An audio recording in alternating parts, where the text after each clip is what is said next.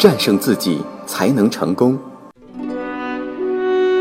这里是上山微电台，励志明。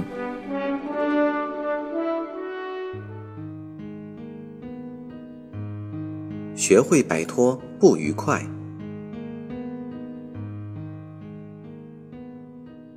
掌握新的思维方法并不容易，因为你已习惯于一定的思维方法以及由此产生的各种消极观点，而摒弃迄今为止所养成的旧的思维习惯，非得花大气力不可。下功夫保持精神愉悦是很简单的，但要学会摆脱精神不愉快。十分困难。精神愉悦是人的一种自然状态，只要看一看天真活泼、无忧无虑的幼儿，就可以认识到这一点。保持精神愉快并不难，难的是摒弃过去所接受的应该、必须等框框。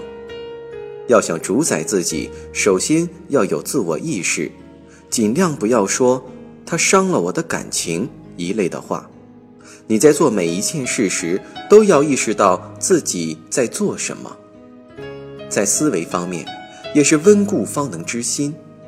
当然，你已经习惯于自己原有的思维方法，总是认为你的各种情感是外界因素作用的结果。要知道，你是用了成千上万个小时才养成并巩固了这种思维方法的。因而，你也需要花成千上万个小时来掌握并运用新的思维方法，即对自己情感负责的思维方式。的确，这并不容易，甚至很难。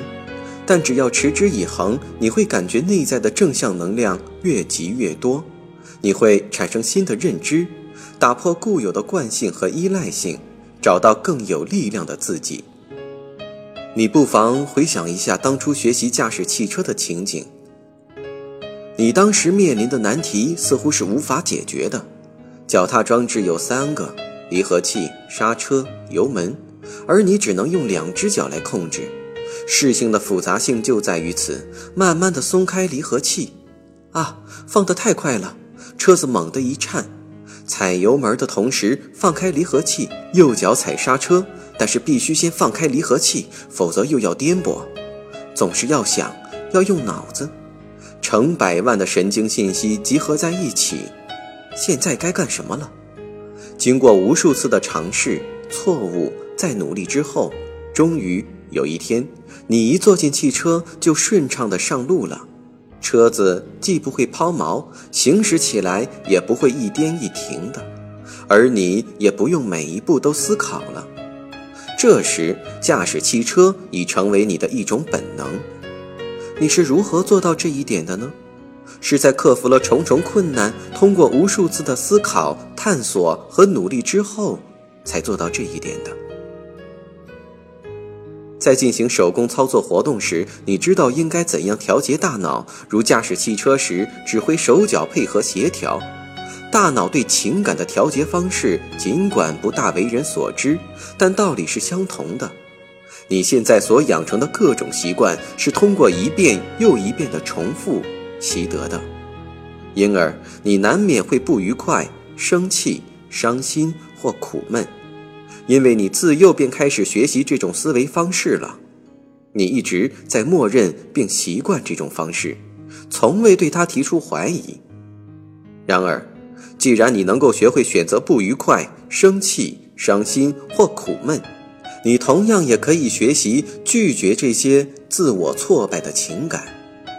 例如，别人告诉你，到医院去看牙是一件很可怕的事，因为它意味着痛苦，你便一直认为这让你抓狂。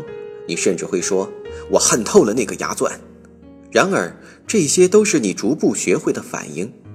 只要你决定。使看牙成为一件令人愉快的事，整个过程便会趣味盎然。如果你愿意，那么每当你听到牙钻转动的声音时，就可以想象它是一种美好的、能引起快感的天籁，从而驱除那些喷涌而出的负能量。你可以从完全不同的角度来看待痛苦，并努力体验一种崭新的愉悦情感。如果一个人能够主宰并调节自己的感受，而不是消极的忍受痛苦，那将会多么有趣而令人兴奋！你或许对此表示怀疑，可能会说：“我可以愿意想什么就想什么，但只要他一开钻，我还是难受的要命。”如果是这样，那么请回想一下当初学开车的情景。当初你又是何时开始相信自己能够驾驶汽车的呢？一种认识只有在一遍又一遍的重复之后，才能成为一种信念。如果仅仅尝试一次便以失败为理由放弃努力，认识就永远不可能转变为信念。要想主宰自己，仅凭好奇心理去接触新的思想是不够的。你还必须下定决心，保持精神愉悦，激活内在的力量，对使你产生惰性的思想提出怀疑，并且将其彻底摒弃。欢迎收听本期的励志名，我们下期再见。上山微电台励志名。下载喜马拉雅手机应用或登录微信搜索“上山之声”或 SS Radio，关注上山微电台，听友 QQ 群二五八二八二六，让我们一路同行。